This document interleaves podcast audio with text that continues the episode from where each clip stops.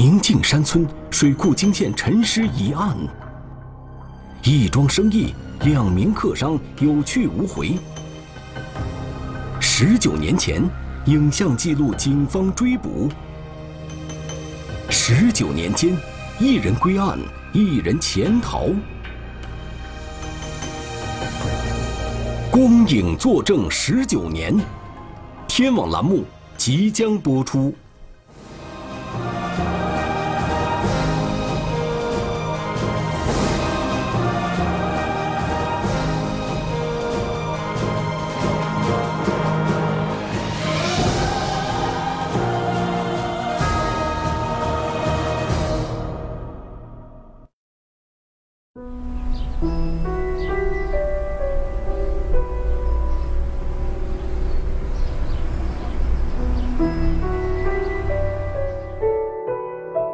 周仁礼，现任浙江省云和县公安局副局长，主管刑侦工作。从警三十二年，他侦办的案件数以千计，但是，一起发生在十九年前的命案，却始终是他一个未解的心结。现场哈，以及到中间的一些追捕哈，都参加了，都一直都记在心头。十九年来，这份卷宗。他已经翻看了无数遍，今天他决定重提旧案，再次寻找打开这个心结的钥匙。喂，收到哈，等会过十分钟以后，我们到四楼开个会，好，你通知通知一下大家，好，这样。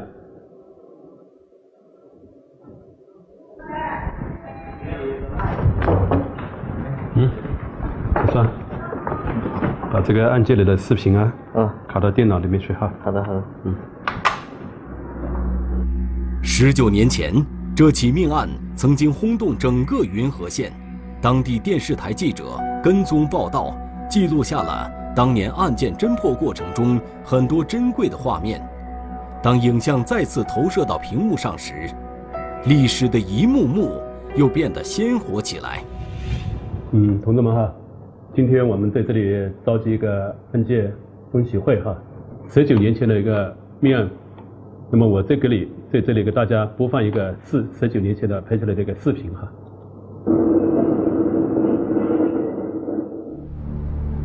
一九九九年十一月十三日，云和县公安局幺幺零指挥中心接群众报案称，在云和镇凤凰山水库中，发现一个编织袋浮于水面。内有不明物体。接报后，云和警方迅速赶赴现场。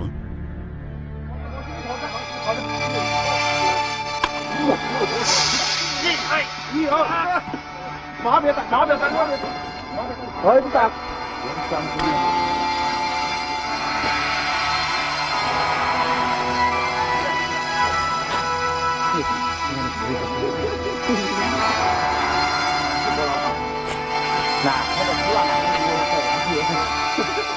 编织袋内是一具男性尸体。当时这个案子发生以后，老百姓反应是很很强烈的，因为这个地方休息影响一下子就传出去了。凤凰水库的话，就是我们这个居民生活的区域，当时围观的人就比较多了。尽管以前发生这个凶杀案子不多。但是这案子发了，老百姓就总是哎，又又发生案子了，又这个地方这太不太平了。几个月后就你过年了，这又又这个时候发生这样一个一起凶杀案子，呃，作为我们，特别是尤其是我们作为刑警的，当时的压力是很大的。云和县公安局马上成立专案组，展开侦破工作。嗯，塑料编织袋上面有那个铁丝捆绑，发现这个塑料编织袋下面。有两块大石块捆绑，嗯，塑料编织袋的边上都有大面积的那个血液渗出来。那么后来我们进行将我们将这个塑料编织袋打开，打开以后发现里面是一具那高度腐败的嗯尸体男尸。那么尸体的话呈弯曲状，那脚跟手的话用那个绳子捆绑着，身高的话应该在一米七二左右，啊，然后在尸体身上没有任何的身份证明。这里尸体呢，上面呢着装是棕黄色的西装，右下口袋里面呢有一只打火机及一只自己制的花式的腰包。尸体是高度腐败，呈巨人观。那么根据尸体这个腐败的程度，再结合气候、地理环境等因素，推断的死亡时间呢为十天左右。根据创口的特征，呃，这个推断凶器呢，嗯，是这质地是铁的这种这种钝器损伤形成的。根据死者身上这个身无分文，啊，很可能是一起财杀案子，啊，这是一点。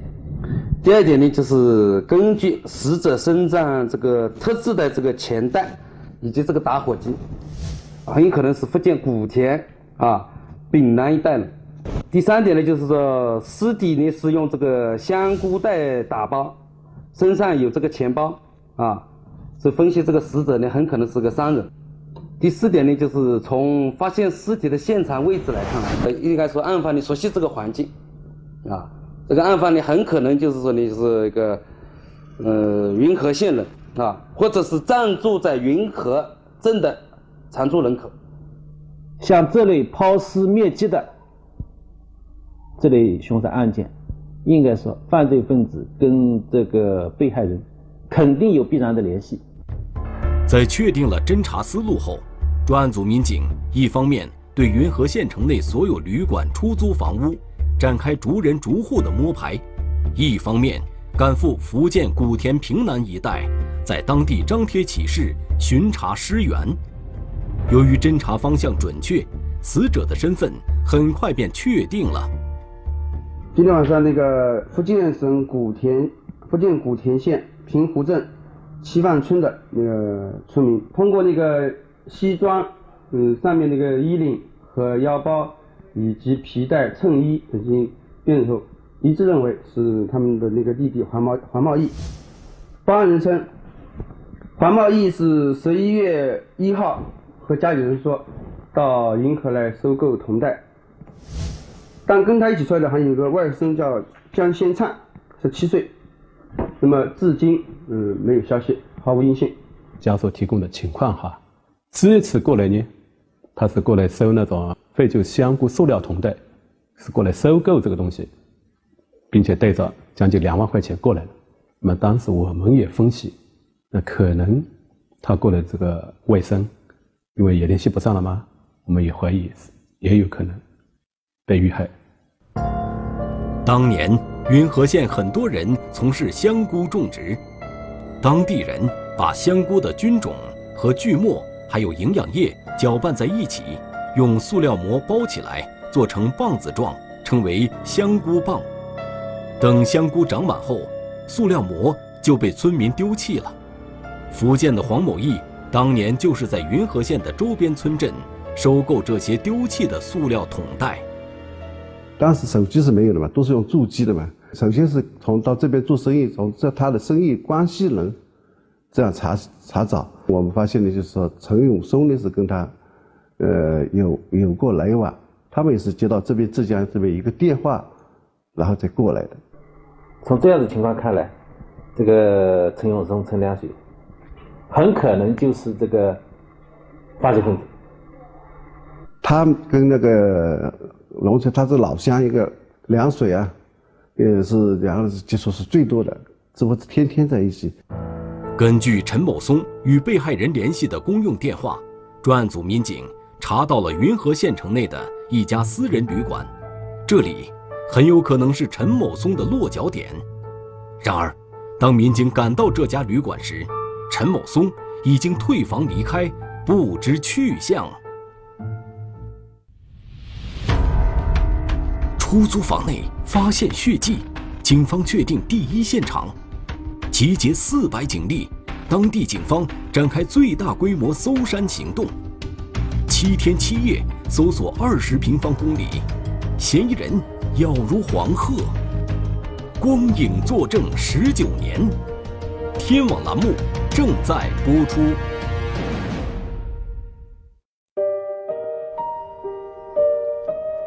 十九年前，三十二岁的周仁礼是云和县公安局刑侦大队的一名侦查员，是当年参与侦破这起案件的办案民警之一。十九年过去了，当年工作时用的笔记本仍然在他触手可及的地方。已经发黄的笔记本上，清楚地记录了周仁礼当时的工作情况。这笔记本我是经常也会给他翻出来看看，看看哪些当时做了哪些工作哈，工作当时有没有哪些有没有漏洞哈。这里十一月二十号哈晚上，当时手机没有，是接到传呼机。赶到大队部，那么当时说已经查明死者，啊，叫他名字，同时还有外甥张某某哈，带着两万多块钱赶过来搜救，啊，废塑料袋。一九九九年十一月十三日，浙江省云和县警方在凤凰山水库中打捞出一具高度腐败的尸体，警方认为这是一起杀人沉尸案，而水库。并不是第一现场，在确定死者为福建古田客商黄某义的同时，警方也获悉黄某义是与他十七岁的外甥江某灿一起来云和的。警方推断，江某灿或许也已经遇害了。根据排查，警方怀疑与黄某义有生意往来的陈某松和梁某水有重大作案嫌疑。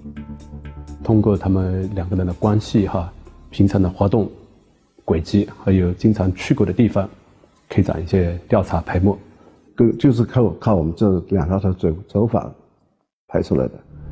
民警确定，陈某松在与黄某义联系时，租住在云和县城的一家私人旅馆内。他当时住住哪个房间呢？就是二零一房间。就住这个房间了哈。嗯。他是什么时间离开的？他就是那天就是下午五点半的时候离开的，十一十一月一号就。十一月一号住在这里。嗯。那你回忆一下，十一月一号以后，十一月一号有一次，他是住这里是一个人还是另外有没有人过来？他没有，他住一般都是一个人的。他有没有朋友？有一个朋友过来。朋友嘛，他就是住在这里，他朋友有时候过来玩。嗯，他经常一起。他住的就是他一个人住的。经常一起的是哪个朋友啊？他就是拿那个叫那个凉水的那个，凉水过来，哎哎，过来找他，哎，经常过来找他这样。嗯，凉水他云河镇哪里有房子租来住，知道不？他说那那边前期那边，嗯，南门大桥那边有房子的。根据旅店老板提供的线索，民警找到了梁某水的租住地。一进房门，民警就发现了异常，发现这个房间。被处理过，地面哈被清洗过、被扫过，在地面上也发现了有疑似血迹的东西。那么在床底下也发现了一把菜刀，菜刀上面也发现有疑似血迹。在他的墙壁上也发现了有喷溅性的呢那种微量血迹。经过勘查，警方确定这里就是嫌疑人作案的第一现场。民警从房东那里了解到，梁某水是在十一月十五日退房后和陈某松一起走的。陈某松的老家是龙泉龙南乡黄坑圩村，梁某水的老家是龙泉龙南乡黄万代村。这两个地方都是比较偏僻的山村，其中梁某水的老家地处云和、景宁、庆元、龙泉四县交界，地理环境十分复杂。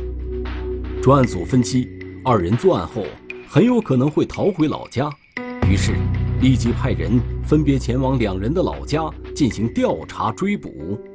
几天排摸以后呢，发现这两个已经跑到我们景宁的一个叫英川的里面去了。英川镇位于浙江省景宁畲族自治县西南山区，距县城六十多公里。英川镇。东接沙湾镇，北倚葛山乡，南与庆元县百山祖镇毗邻，西河北与龙泉市交界。这里属高山丘陵地区，山峦叠嶂，群峰林立。为了尽快抓获嫌疑人，丽水公安局调集云和、景宁、龙泉、庆元等县市四百多名警力，全力追捕犯罪嫌疑人。山很陡，呃，路那是公路上又没有公路，所以全都是靠两两条腿的，所以那个就在后面追。在海拔一千四百多米的连绵大山里搜捕两个人，绝非易事，而这也是丽水警方最大规模的搜山行动。十九年后的今天，当年参与办案的民警依旧对这次行动记忆深刻。在山上守了的第三天的时候，是我儿子满月，所以十一月二十七号我记住了。我其实非常想听到儿子这个哭声，结果呢是在山上数着天上的星星度过的。开始我们进去的时候还是穿着衬衣进去的，但是一等进去没两天，里面就可以要要大家都要穿棉袄了，那怎么办？就是我们就是把当时把老百姓那个稻草啊捆在那个裤脚里面。然后把裤子穿起来，那稻草那那一件就当当成那个棉毛裤啊，这些用这个来来防抵御寒。周立荣现任云和县公安局刑侦大队大队长，十九年前还在部队服役的他，刚好回家探亲，亲眼目睹了当时民警大搜山的行动。当地老百姓当时反正嗯，就是提供嗯力所能及的便利。那么好像就提供场所休息啊，啊，有时候那么就是嗯昨天稀饭啊，啊，那么就是给我们这个民警哈，那么就是送上去啊。山高林密、昼夜温差大等各种不利条件，使得搜山行动进行的异常艰苦。现在呢，发现呢，这两个案犯呢，在这个六个村的活动呢，可能性呢比较大，所以呢。大规模的对这个六个村呢进行这个排摸，希望大家呢这个在排排摸过程中呢注意安全。然而七天七夜的搜山行动，搜索面积达二十平方公里，警方却始终没有找到陈某松和梁某水的踪迹。凯地你买的些凯地，凯地凯地凯地现在有有没有电话哈？啊啊，都到你那个，你得想写出了，你的都你的都走字哈，都写出了，写当当头啊，当当头，你的这个你你给那哪给那写了给。当时心情也非常沉重哈，我们警力算起来也是是有四百多的警力哈，可是到深山里面去，四百多的警力也只能是一小块一小块的农家去做宣传工作，去进行一些布控。你说整个山区都要给他。呃，包围住这个确实是有难度哈。那么两名犯罪嫌疑人呢，他们对这个山区地形也非常熟悉哈，应该是凭着这个熟悉的条件哈，窜了出去，离开了，呃，逃出了我们这个这个圈子。搜山无果，警方调整侦查方向，谋财害命，两人合伙起贪念，两名无辜者。惨死他乡，尸沉水底，光影作证十九年。天网栏目正在播出。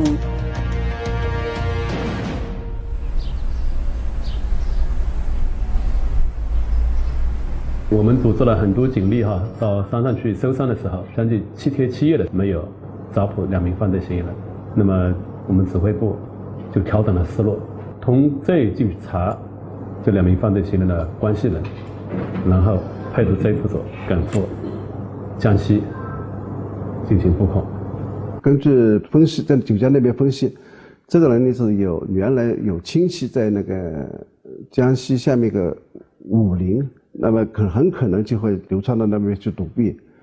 民警在江西武宁排查了近半个月后，终于发现了陈某松的踪迹。武陵那边也是躲在山上。应该是过年了，想下点小店里面弄点吃的，这样子。当时我们工作应该做的比较细的，布控的很很到位，所以一一到一下山，就就被老百姓发现了。二零零零年二月十二日，农历大年初八，在当地警方的配合下，陈某松在江西省武宁县落网。二月十四日，专案组民警押解陈某松回到云和县。云和县公安局在火车站前召开了批捕大会，将犯罪嫌疑人陈永松押下来。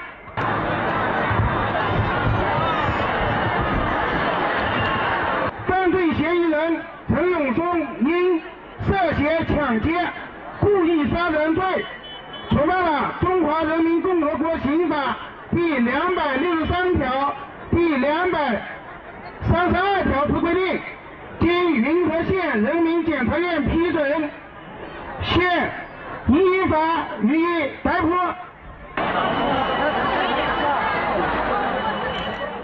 批捕大会后，专案组民警押解陈某松来到凤凰山水库，对另一被害人江某灿的尸体进行打捞。哪个做干了破案？哪个干了活？啊？做干的位置？啊？哪个一次薄厚的还是？体体薄啊？体体薄，薄厚有无的？薄厚有的薄，晓得不？几个龙虾？还给呢？个套的。一个套，一个套了，好了，一只好了，好了不？啊，就这个位置。你你。这这他你要知不要他？这你要是多了。这个逮的从我推不了，推干噻，讲不去推干。没多久，两位打捞人员就在陈某松指认的沉尸位置打捞出了江某灿的尸体。他其实打上来之后，我们发现他的所有的那个呃尸体的包装都是一样的，啊，也是用大石块，两块大石块把它绑在这里，跟之前那个那个尸体是一样的。在看守所，陈某松如实交代了他伙同梁某水杀害黄某义叔侄二人的犯罪经过。那个梁叔打了一个，跟他过去，叫他叫他过来，过来说这里同带有两车同带，他过来了，在那个车站里，车站里呢，我们也去，就是那个梁叔呢把他接过来，接到他自己那边那个桥头，桥头。能能能门能门桥那个桥头那里上面跟他租了房子那里。呃，先呢他们是这样商量的，附近老板过来以后呢，他们准备叫他们一起打牌，就是赌博，然后四个计把他的钱夺过来。那么当福建这两个名老板过来以后，他们提出这个情况，说没事情，我们打牌打一下，赌博赌一下。那么这两名福建他说我们不会赌的，赌博来的。那么这赌博来，他们用这个方法不能把他的钱啊弄过来哈。那么他们就商量以后，就决定把他们抹黑的。这个打死以后，你们后来是怎么把两个尸体怎么处理的？两个两个手体就是就是就是用袋子装起来，用那个塑料袋和布幕。不不不不袋和是那个那个什么袋，那个塑料袋装起来的两个。把这两个受害人杀害以后哈，他们当时白天就把它放在出租房里面，然后他们就到外面去买了编辑袋，啊，呃铁丝这些回来回来然后就把这个把这两名受害人装在编织袋里面，用铁丝绑好。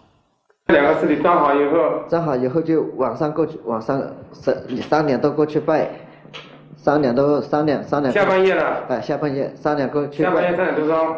哎，三点三点半以以后过去的就是用那个王包车哈，嗯，他梁叔进来的王包车，嗯，进来进来了就把他头上搬到下面来，下来就那个王包车就骑过来了了，骑过来就是那个凤凤凰山那里。那个水库里，嗯，那四头绑起来搞下去。那么以后你怎么知道我逃跑呢？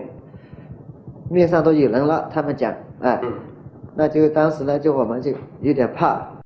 抛尸后，陈某松和梁某水一起躲进了老家附近的深山里。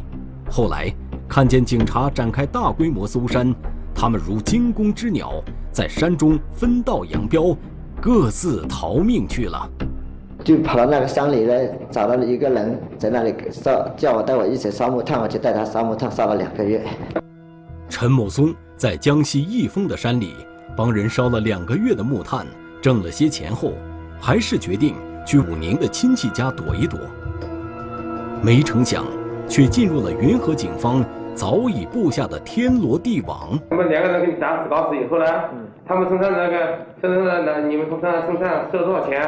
六万八千一，那么你现在想想的话，你后悔吧？后悔。啊？什么事都后悔的。你现在如果真要你说两句啊，为你小孩说两句话，或者为你老婆说两句，你会怎么说？我就是叫我老婆就借交给他们来把我的孩子带出来，我就希望他们以后好好的读书，不要犯法。我是犯了法没犯法，我就什么话我讲不来，我就是。人到这一步呢，有的时候想想呢，真是后悔了啊！确实有的时候想想呢，确实。所以说呢，我现在什么都是不想，就是想死了。你现在想见你小孩，想见你老婆吗？带不带得走我不见，什么人都不见的话。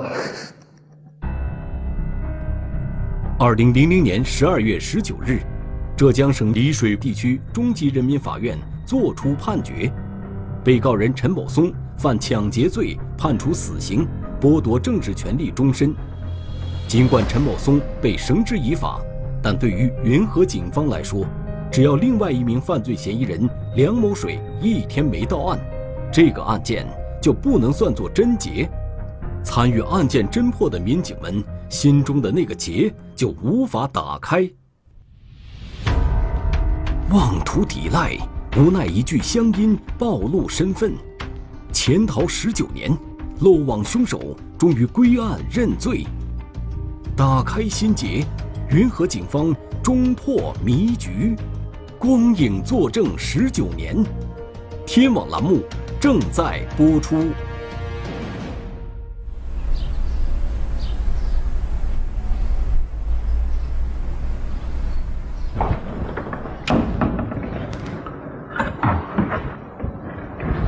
是当年我们九九年，可是穿着这个衣服，这么多年了哈，我们一直在抓捕的梁某水，还一直没有抓捕归案，这真是压着我们当警察的一块石头。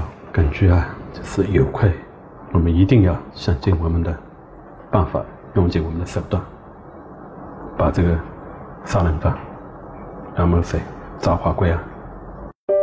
十九年间，云和县公安局先后经历了五任公安局长。当年主办该案的很多民警都已离开刑侦部门，又有许多新的民警加入进来。但无论是离开的还是新加入的，解开这起悬案的执念，在他们心中始终没有磨灭。我是零零几年离开刑侦的，一直就是说，说实话是突然心中一个结，因为这个案件一直另外一个人员没抓到，就是那个梁某水没抓到，所以说对我们老的刑警来说，这是一个遗憾。梁某水逃亡后，家里就留下了年迈的父母和七岁的儿子。每年，云和警方都会到龙泉市龙南乡上门走访梁某水的亲属。然而，这十九年间，梁某水从未和家人联系过。这个人就像人间蒸发一样，音讯全无。这十九年都没找到哈，总感觉这也是一个遗憾哈。那但是我们还是相信，啊，随着我们整个科技的发达哈。全国公安机关这些资源的共享，哈，那么我们也坚信，只要通过我们的工作做到不遗漏，哈，把工作做得更细一点、更全一点，想想总会发现一些线索，哈。梁某水是十九年前逃走之后，我们公安机关对马上就对其进行了上网追逃，并全国通缉。当时因为留下了。嗯，梁某水的信息比较少，你只有一张照片，然后一个身份信息之类的。呃，然后这十九年来，我们一呃一直在补充他的各种身份信息、家属啊或者其他相关的身份嗯人员的特征啊之类的信息。二零一八年五月二十三日，原本是个普通的日子，但是对云和县公安局的很多老刑警来说，却是拨云见日的一天。这天。从温州市洞头区警方那里传来消息，他们在当地发现了梁某水的踪迹。他们在日常工作当中情报分析当中，发现一个啊叫龙家康的这样一个男子，啊，发现他和我们这边正在要追逃的这个啊梁某水也非常相似。当他们分析发现这个情况以后，啊，我们洞头警方在第一时间就将这个王家康予以控制。接到通报后，云和警方派周立荣、刘鹏、潘文茶等几名民警连夜赶到了温州洞头。当他们第一眼见到这名自称叫龙家康的男子时，心中便有了答案。他这走路姿势的话，也是一个外八字啊啊之类的。那么所以说，啊，跟我之前掌握的这个信息的话，那么就很吻合了。然后身高，作为男性来说，他的身高不足一米六，这个也是比较明显的特点。他当时逃跑的时候是三十多岁，呃，现在的话的五十多岁，容貌上的变化也不大。尽管此人一再狡辩称自己是贵州剑河人，名字叫龙家康，但是他可以改变自己的身份，却改变不了自己的乡音。那么我当时的话就用本地的方言，龙泉的方言进行了询问。我说：“两师，我录你录的念不念吧？”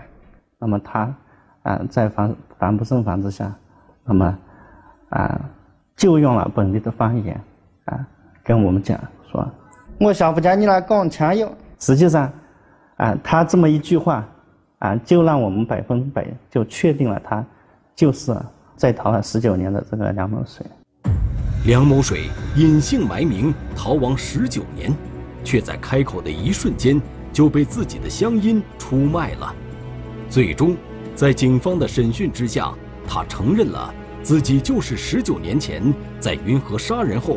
逃亡至今的梁某水，他在常年在外的话，他儿子没人照顾，然后是生活的比较艰辛，然后是从小的时候啊，呃，被人嗯叫做是逃犯的儿子，在村里面抬不起头。然后他儿子在跟我交流中啊，也是表露出了一种很那种很气馁、很伤心那种那种情绪啊。然后我把这种负面情绪啊，向他进行一个表达，嗯，向他一个传达。然后他呢，可能是感感受到。呃，自己儿对愧对儿子，愧对那个那个家人，也想早点回来跟家人团团聚。然后他就说：“好吧，我承认我是梁某水。”去过湖南、江西、贵州、嗯陕西、山西、桐庐。贵州的时候，你一直用龙家康这个名字，这个名字你是怎么弄的？我到贵州那地方，他们那那里姓龙的，我取取那个名取那那个名字，心里面怎么想想的是。东西，反正过一天睡一天就是在想是吧？反而现在进扎进来要轻松点了，轻松点了。反正也是没意思的，是吧？嗯。骗来骗去没意思的，对吧？二零一八年五月二十四日，在云和警方的押解下，身负命案的梁某水，十九年来第一次回到了故乡。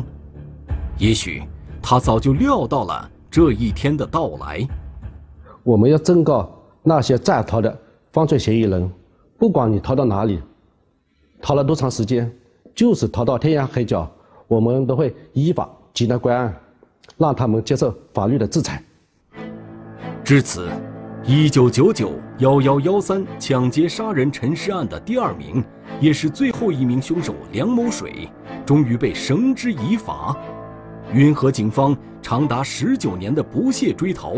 也最终画上了句号。我们新一代刑警人员圆了我们老一代刑警人员的梦，实现了我们之前之前的那种那个，把我们之前遗憾都已经弥补回来了。当我听到这个消息的时候，真的是有一种这积压在心里很长时间那种情绪得到一种释放。这个案子总算结了，这个是对我们云和老百姓一个最好的交代。当时我心情也应该是非常的激动哈，放在心头上的一块石头也落了下来，心里也想到，终于啊把这个逃了十九年的犯罪嫌疑人也抓回来了。作为我们公安事业，也算是为民做了一件事情。那么作为一个家属、一个受害者，也是一个交代。那么对十九年的追捕，也算是一个画上了一个句号。中华人民共和国公安部 A 级通缉令：李业军，男，一九六八年二月十二日出生，户籍地陕西省榆林市横山区党岔镇杨口泽村二百一十三号，身份证号码六幺二七二四一九六八零二幺二幺八幺九。该男子为重大文物犯罪在逃人员，公安机关希望社会各界和广大人民群众提供有关线索，发现有关情况，请及时拨打幺幺零报警。一段蹊跷的文字信息，一个离奇失踪的年轻女子。偏僻的美容店里，究竟发生了什么？一段畸形的婚外恋情，一场肆意宣泄的报复，错综纠葛背后又隐藏着怎样的罪恶？离家之女，天网栏目近期播出。